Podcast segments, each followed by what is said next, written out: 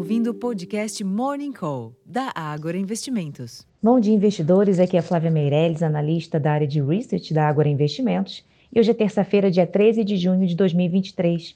E nesta terça-feira, os investidores reagem à notícia de que o Banco do Povo da China cortou uma de suas taxas de juros e há relatos de que Pequim estuda um amplo pacote de estímulos para impulsionar a segunda maior economia do mundo, o que realimenta um apetite moderado por ativos de risco nesta manhã.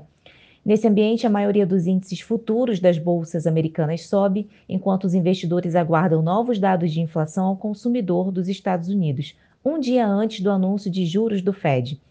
Na Europa, as bolsas operam mistas em meio à desaceleração da inflação na Alemanha e um relatório do mercado de trabalho do Reino Unido mostrando que os salários estão avançando em ritmo mais rápido, aumentando as expectativas de que o Banco da Inglaterra terá de continuar elevando seus juros para combater a inflação. Em relação às commodities, o petróleo sobe em uma recuperação parcial após o tombo de cerca de 4% na véspera, e o minério de ferro fechou em alta de 0,69% na bolsa de Dalian, cotado a 112 dólares por tonelada.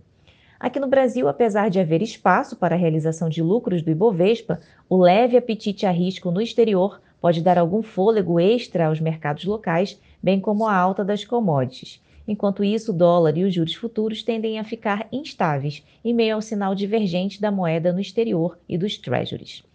Bom, pessoal, esses foram os principais destaques da manhã desta terça-feira. Eu vou ficando por aqui e não deixem de conferir o nosso relatório completo Abertura de Mercado. Até a próxima!